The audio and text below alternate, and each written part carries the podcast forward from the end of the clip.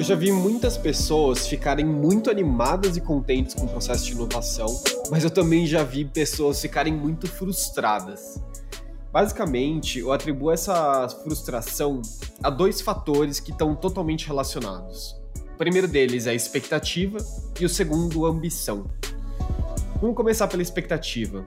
Um processo de inovação, seja qual ele for, duplo diamante, design sprint, etc., ele não gera inovação por si só. Uma inovação ela é feita de pessoas e o resultado de um processo de inovação é criado a partir dessas pessoas. O processo por si só ele não resolve um problema.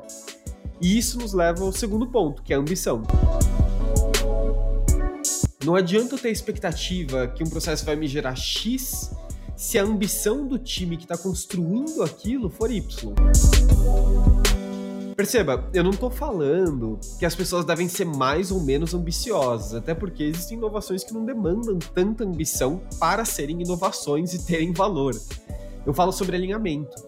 Em contexto corporativo, no qual tem diversos stakeholders, vários participantes do processo, diversos interesses diferentes, Garantir esse alinhamento entre expectativa e ambição é central para um projeto ele ser bem sucedido. E é para isso que a gente precisa ter uma comunicação muito simples e capaz de deixar claro quais são as expectativas que devem orientar as ambições dos participantes do processo. Eu trago isso aqui porque esse desalinhamento é um dos principais fatores que fazem um projeto de inovação ser mal sucedido, por mais que a solução gerada seja boa. Garantir esse alinhamento é ter meio caminho andado no sucesso de um projeto de inovação. É isso, pessoal. Grande abraço e a gente se vê na próxima.